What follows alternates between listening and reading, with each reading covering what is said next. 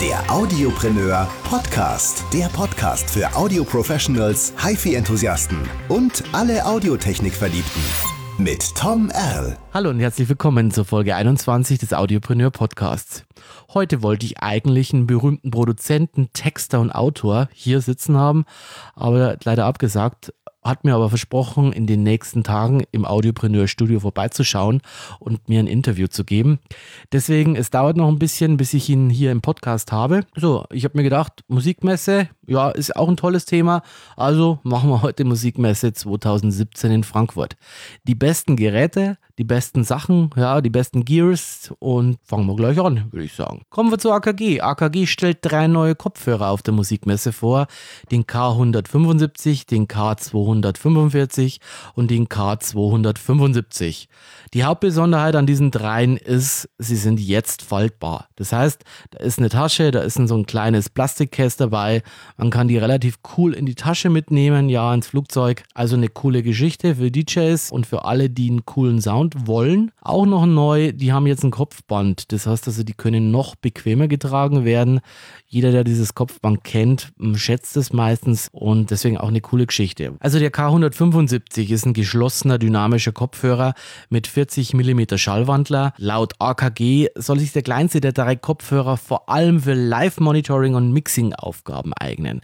Das heißt also, er ist weniger für DJs, weil er einfach nicht so eine angepasste Kurve hat, die die DJs gerne mögen, also diese typische Lautniskurve. Aber AKG sagt, auch DJs kommen damit zurecht. Ich weiß es nicht, ja aber eher für Musiker gedacht. Ja, Live-Monitoring ist so der Haupteinsatz von diesem Kopfhörer. Der zweite vorgestellte Kopfhörer ist der K245 von AKG. Das ist ein offener, dynamischer Kopfhörer. Der ist natürlich für die Aufnahmesituation weniger geeignet, weil ein starkes Übersprechen hier auftritt.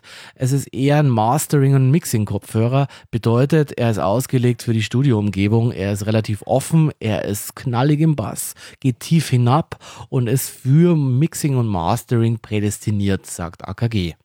Bin gespannt, wie das Ding klingt. Ja, ähm, hören wir uns auf jeden Fall auf der Musikmesse an und wir schauen, was da geht. Der K275 ist fast genauso konstruiert, hat aber eine geschlossene Bauweise. Das heißt also, er eignet sich eher für den FOH-Platz, ist nicht ganz so offen abgestimmt. Der Bass soll aber recht tief hinabreichen.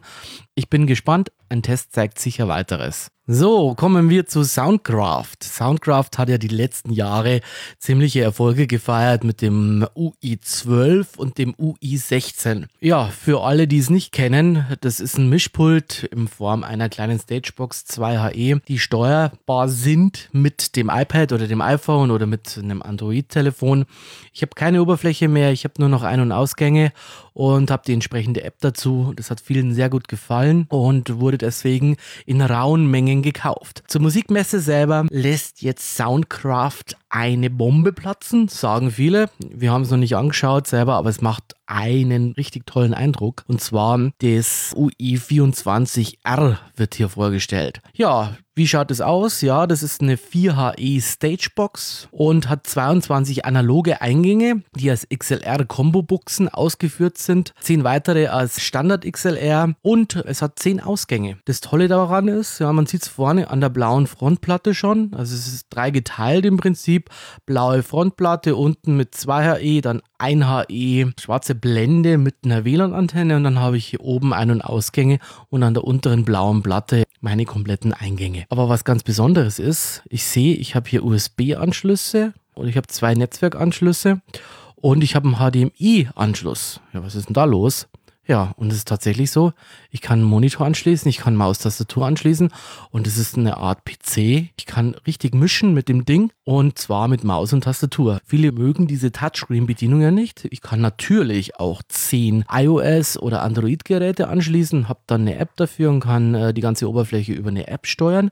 Für alle, die es aber nicht wollen, kann ich einen ganz normalen PC, einen Monitor, quasi anschließen. Also ich kann keinen PC natürlich, ich kann ganz normal Maustastatur und einen Monitor anschließen und dann fungiert das Ganze als PC. Ja, das ist doch eine coole Geschichte und macht ganz viel Sinn. So, jetzt kommen wieder die Werbeversprechen. Noch dazu sind die Mikrofonvorverstärker von Studer entwickelt. Kommen beide aus dem Hause Hamann, also insofern ist es natürlich ein Werbeversprechen. Ob, ob die dann wirklich so gut sind, müssen Tests zeigen. Ja, dann haben wir natürlich die Amp Modeling Effekte von Digitech im selben Konzern und die Hall-Effekte von Lexicon. Mal eine ganz andere Herangehensweise. Ja, tolles Konzept. Schauen, ob das Ding sich in der Praxis bewährt. Aber ich gehe davon aus, weil der Preis nur um die 1000 Euro liegt, dass das ein Riesenerfolg wird. Also eine coole Geschichte, das UI24R so, das nächste Gerät, das ich euch vorstellen möchte, sieht aus wie so ein alter Telefonhörer. Ja, also eine ganz komische Geschichte. Das Ding klebt man an eine Gitarre und steckt dann ganz normal ein, ja, mit der Klinke. Und dann sieht es aus wie ein Telefonhörer, ist aber in Wahrheit ein Gitarrenverstärker, den man quasi on Guitar trägt. Ja, ja, sehr verwunderlich. Ja, die Firma ist bisher auch noch nicht in diesem Segment gewesen. Und zwar ist die Firma Fluid Audio. Und das Ganze nennt sich Strum Buddy. Ja, also strammer ich sage jetzt nichts, ja. Aber grundsätzlich eine coole Geschichte. Schaut nett aus. Idealer Begleiter bei Sessions im Hotel oder bei irgendwelchen ja, Live-Sessions ohne äh, fast unplugged Sessions, sage ich jetzt mal.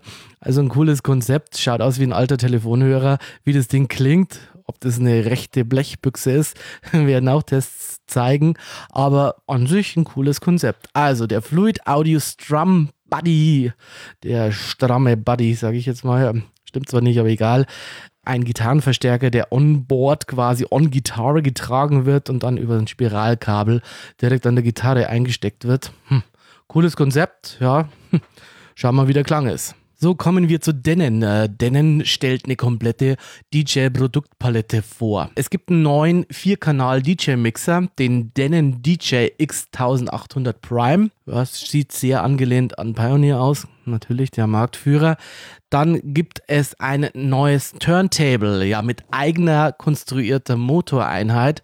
Wird nicht in so einem Drittwerk OEM hergestellt, sondern eigens konstruiert von Denon. Und zwar den DJ VL12 Prime. Dann gibt es dazu noch einen neuen DJ-Player mit einem 8 Zoll Touchscreen Display. Sieht auch sehr edel aus und zwar den DJ SC 5000 Prime. Also eine komplette Produkt Palette für den DJ. Sieht beides sehr edel aus. Auch der Turntable passt natürlich perfekt an den Mixer an.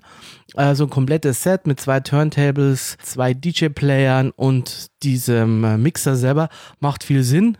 Sieht toll aus und hat sehr viele neue Funktionen, hat sogenannte Session Pads. Ja, also ich kann mir diverse Samples auf die Pads direkt legen. Also der SC5000 hat diese Session Pads. Eine tolle Geschichte und Tests werden zeigen, wie gut diese Player sind. Also sie wollen halt wirklich an Pioneer anknüpfen, bringen neue Ideen rein. Bin gespannt, wie die Produktpalette funktioniert. Das Zusammenspiel ist es auf jeden Fall gegeben. So, jetzt kommen wir zu einem Traummikro und zwar zu der Firma Manley Labs. Das war ja bisher kein Mikrofonhersteller. In Frankfurt wird aber hier das äh, Manley Labs Reference Silver Mikro gezeigt. Ein Mikro für fast 5000 Euro. Das Besondere daran, ja, das Mikrofon basiert auf einer legendären Kapsel und zwar der Kapsel des Sony C37A. Das ist ein Mikro aus den 1960ern mit legendärem Klang. Die Kapsel wurde nachgebildet. Das ist eine goldbedampfte Kapsel, also wirklich was ganz Besonderes. Der integrierte Verstärker hat als Basis eine 5670er Röhre und über den integrierten Umschalter lässt sich zwischen Nieren- und Kugelcharakteristik direkt am Mikro umschalten. Das ist natürlich alles eine sehr, sehr, sehr hochwertige Qualität zu diesem Preis. Das Einsatzgebiet liegt hier vorwiegend als Gesangsmikro. Es ist natürlich auch für die Gitarrenabnahme geeignet oder natürlich als hochpreisiges Overhead-Drum-Mikro. Ja, ich weiß nicht, wer 5000 Euro Mikro dafür hernimmt, aber man könnte es machen. Schreibt zumindest männlich. Ja, ich bin gespannt auf dieses Mikro. Es ist ein Traummikro. Ich weiß nicht, ob ich es jemals in die Hände bekomme. 5000 Euro, ja, da kauft sich äh, einer wie ich doch eher was anderes. Aber für das High-End-Studio auf jeden Fall geeignet und ja, von der Optik her sehr edel. Kommen wir zur SPL die beiden interessantesten Produkte ist äh, das SPL Madicon. Das ist ein MADI-Interface für den USB-Port, bietet eine Wandlung mit 24 Bit 192 Kilohertz in einem Low Latency Mode, wird auf MADI optisch, also Madi Optical umgewandelt. Daneben kann dieses Interface äh, sechs individuelle Kopfhörermixe erstellen. Es ist ein Talkback mit integriert, es ist kompatibel zu Windows und Mac und damit lassen sich 24 Spuren direkt auf der Festplatte aufnehmen. Die Spuren werden automatisch benannt, wie auch die restliche Aufnahmezeit wird angezeigt und der Madi äh, kommt sogar ohne zusätzliche Stromversorgung aus. Er ist busgepowert von USB und liegt mit 800 Euro Preis laut UVP. Der Straßenpreis wird dann nochmal ein bisschen günstiger werden. Richtig lowpreisig eigentlich für SPL. Also ein richtig günstiges Mali-Interface. Ja, schaue ich mir sicher an. Macht einen coolen Eindruck. Das zweite Produkt ist der SPL Crimson. Der SPL Crimson ist ein Monitor-Controller. Ja, in der Zwischenzeit schon in der dritten Version. Das Tolle an dem Ganzen, das Ding hat ganz viele Schnittstellen. Ja, es ist relativ groß, hat 16 Eingänge. Dazu gibt es also vier symmetrische Line-Ins, sechs Recording-Kanäle über USB, eine digitale SPDIF-Schnittstelle und äh, hat ganz viele Anwahlmöglichkeiten, hat Ausgänge für zwei Monitore und bietet ganz viel und kostet auch um die 800 Euro. Also wirklich günstig für diesen Preis. Hat ein Talkback auch mit integriert. Also ist ein richtig guter Monitor-Controller mit ganz vielen Anschlüssen. Also wenn ihr das braucht, schaut euch auf jeden Fall diesen SPL Crimson 3 an. Auch diese USB-Anbindung ist einmalig. Ein tolles Produkt. Hey, als nächstes habe ich für euch das Zylia-Mikrofon von der gleichnamigen Firma. Ich habe das ja bei mir schon in der Timeline vorgestellt auf meiner Facebook-Fanpage.